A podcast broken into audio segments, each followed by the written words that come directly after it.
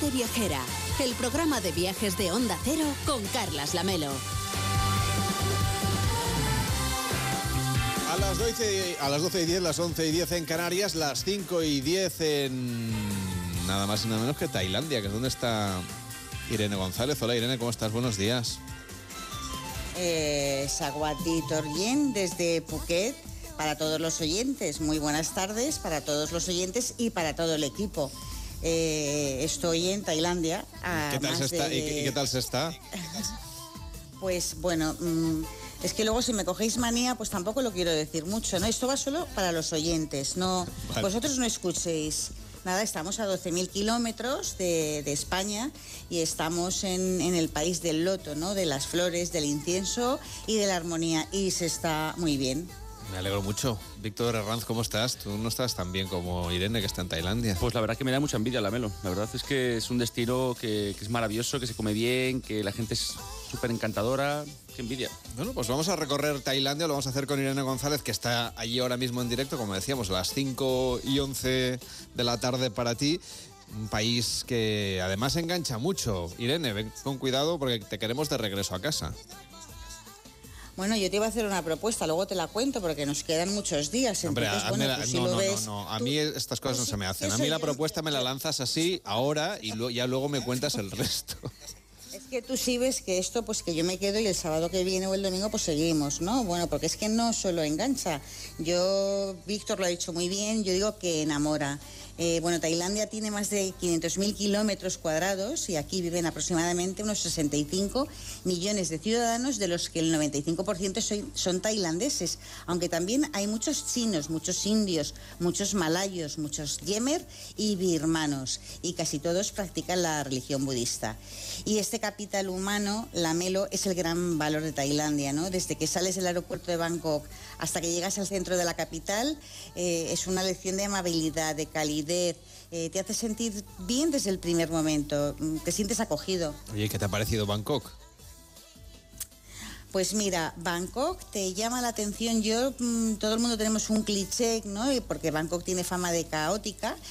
Eh, y lo primero que llamó mi atención al salir del aeropuerto y a coger la carretera que te lleva a la ciudad es el inmenso bosque de altísimos edificios que hay. Eh, hay, mm, para que nos hagamos una idea, hay 12 edificios de más de 200 metros de altura, 93 edificios de más de 150 y 350 edificios de más de 100 metros. Es la quinta ciudad con más edificios de más de 100 metros del mundo. Está solo por detrás de Shanghai, de Nueva York, de Hong Kong y de Tokio. Y la verdad es que son rascacielos con una arquitectura muy original y un diseño espectacular. Te vuelves loco, ¿no? Mirando edificios por sus colores, por sus formas, su altura, con el puerto, sus, eh, los diseños. Eh, son muy originales y espectaculares. Y fíjate que yo, que soy muy de campo, mm, me han encantado, me ha llamado mucho la atención. Y sobre todo cuando llega la noche y los iluminan, eh, bueno, pues son todo un espectáculo de color, ¿no? Es una explosión de luces que impactan y no sabes dónde fotografiar y dónde mirar. Mira, en Bangkok he dormido en la planta 58 del Hotel Lebua, que es el segundo edificio más alto de toda la ciudad, y ha sido una experiencia única, ¿no? Para que te, vamos, allá, ayer fue el cumpleaños de la reina y en su honor lanzaron fuegos artificiales y fue un paisaje espectacular porque se mezclaban con el río, con las barcadas iluminadas, los edificios encendidos. Bueno, te puedo decir que fue uno de los paisajes urbanos más bonitos que he visto jamás. Y, todo a pie del río Chaupra y aquí todo gira en torno a ese río. Y los pequeños embarcaderos donde la vida es un hervidero, ahí con unas barquitas pequeñas, grandes, con gente subiendo, bajando eh, eh, por el Chao Praya, navegan pequeños barquitos, todos con un encanto increíble, pero también, como te decía, enormes barcos que transportan todo tipo de mercancías. Y algo que me ha llamado mucho la atención es el tráfico porque al principio asusta cuando, cuando ves tanto coche, ¿no? Y por supuesto coches mm, pues, de alta gama nadie toca el claxon, nadie se enfada, todo el mundo cede el paso, no hay un ruido y encima la Melo es un tráfico súper fluido. Habrás felicitado a su majestad de nuestra parte. Pues mira, mm, casi que no, porque aparte de los fuegos artificiales que eran muy bonitos, otra cosa es que no se permitía beber ni una cervecita en todo el día. Porque era el cumpleaños de la reina. Efectivamente. Vaya, un cumpleaños Todo bien Tailandia austero. con zumos. Todo Tailandia con zumito. Qué diferentes somos. Oye, oye eh, ya que hablabas de la bebida, háblanos de la comida, de la comida tailandesa. ¿Qué es lo que nos recomiendas? ¿Qué es lo que has probado? Pues bueno, la comida thai, thai es espectacular, no tiene nada que ver con otras comidas asiáticas. Mira, ayer cené en la planta 60 de- del hotel, eh, bajo la cúpula dorada, que es, es, mm, es un diseño espectacular desde donde se, ve, se veía todo Bangkok. Ah, en uno de los dos el hotel tiene cuatro restaurantes, ¿no? Pues dos tienen estrella Michelin. Y cenamos en uno de ellos y la experiencia muy recomendable. Desde esa altura, comerte unos langostinos con wasabi crujiente. Me hicimos una degustación, ¿no? Con pollo picante al estilo chonjón, una garra de langosta agria y caliente que era espectacular. O, el solomillo de ternera ah, wagyu, que estaba frito al wok y con foie gras, bueno, pues un placer de- del otro mundo, ¿no? Es, es espectacular, una comida muy rica.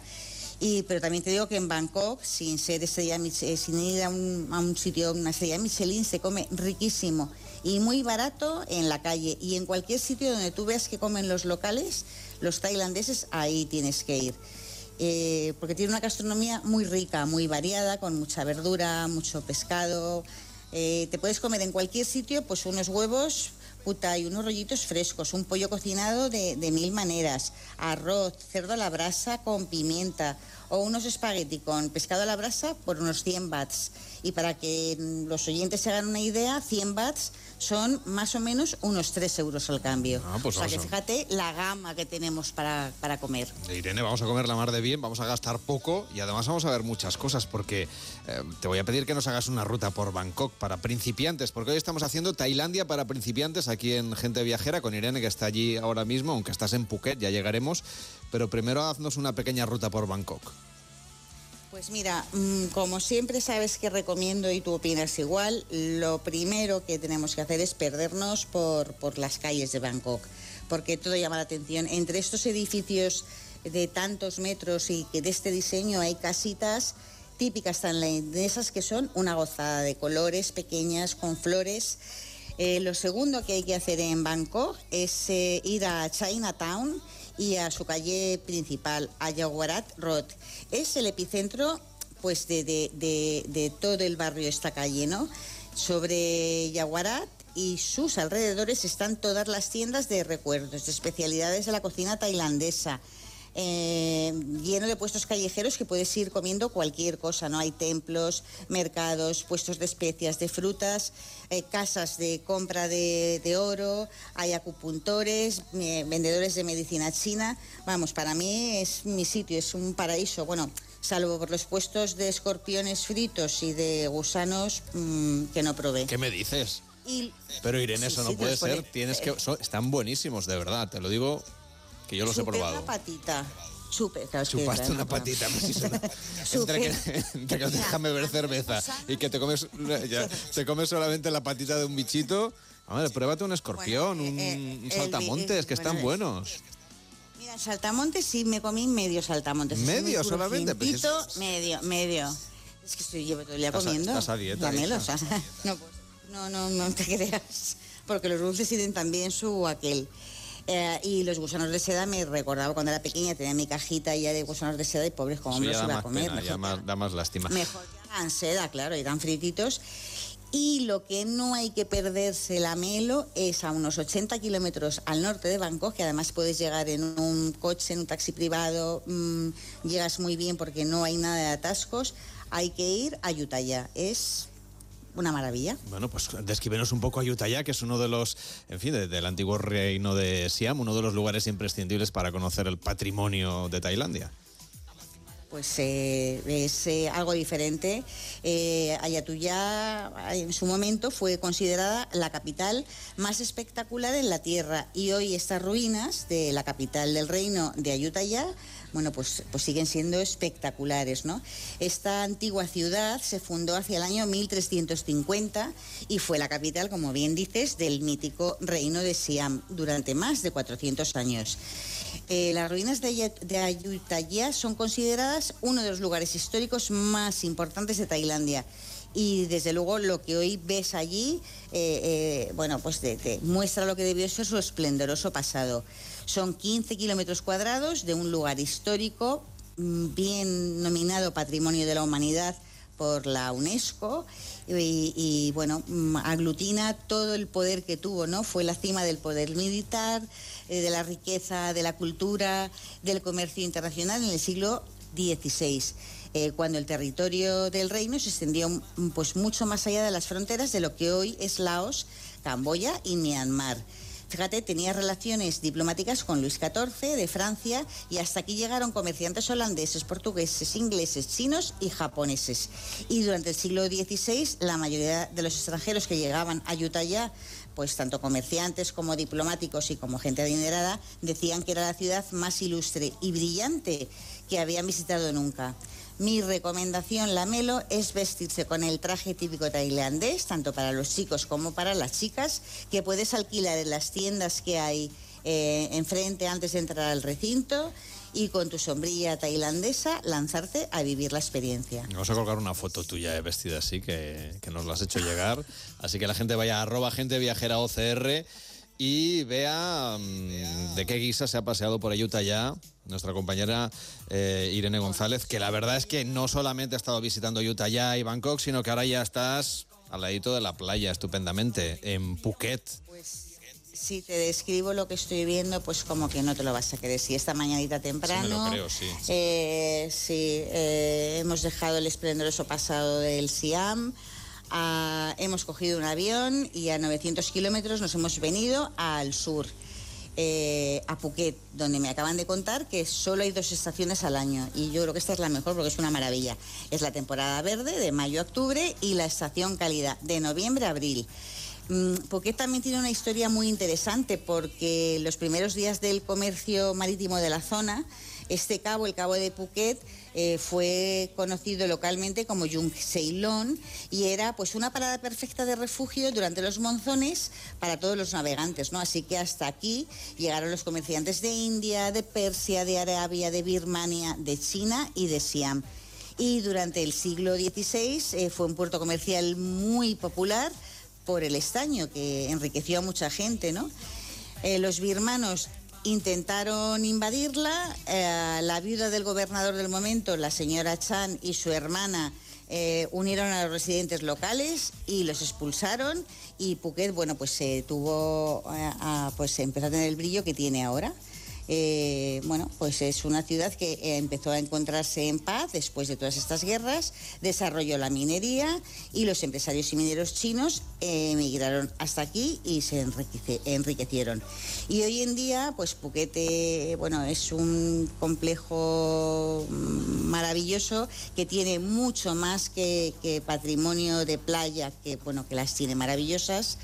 Eh, de arena blanca, que es impresionante, pero tiene unos bosques que yo no me los esperaba, eh, unos fondos para bucear que vamos a ir mañana y una arquitectura sino-europea impresionante y sobre todo pues una hospitalidad, eh, bueno, mm, maravillosa. Y recién aterrizados nos hemos ido a Ban Bang Rong, que es una pequeñita comunidad de pescadores y agricultores eh, que tienen más de 200 años de historia y, eh, bueno, hemos conocido la vida de los locales, ¿no? Ha sido, nos han enseñado eh, cómo cosechan cocos, o sea, cómo los cogen desde el árbol, todo lo que se fabrica con ellos, desde gel desde crema para el cuerpo. hemos preparado unos dulces con ellos, nos han enseñado cómo hacerlo y ha sido una experiencia pues muy interesante. También hemos eh, visitado un, enorme campo de piñas con sus bueyes ahí al fondo. Nos han enseñado también cómo se cortan. Nos han invitado a un juego de piñas que no lo he probado todo natural y hecho por ellos lo más rico que he probado en mi vida. Y la piña también. Y hemos estado también viendo pues el, caucho, ¿no? El caucho natural que se llama Tonyagu, que lo trajeron del Amazonas y bueno, pues con él fabrican muchísimas cosas. Pues Irene, pásatelo muy bien, que sé que tienes todavía mucho viaje por delante, ya nos contarás en directo desde Bangkok, desde Phuket, perdón, estás ahora a las 5 y 25, las 12 y 25 en la península las 11 y 25 y en Baleares, claro, y a las 11 y 25 en Canarias. Cuídate mucho y disfruta de ese viaje por Tailandia. Hasta la próxima. Hablamos, un abrazo.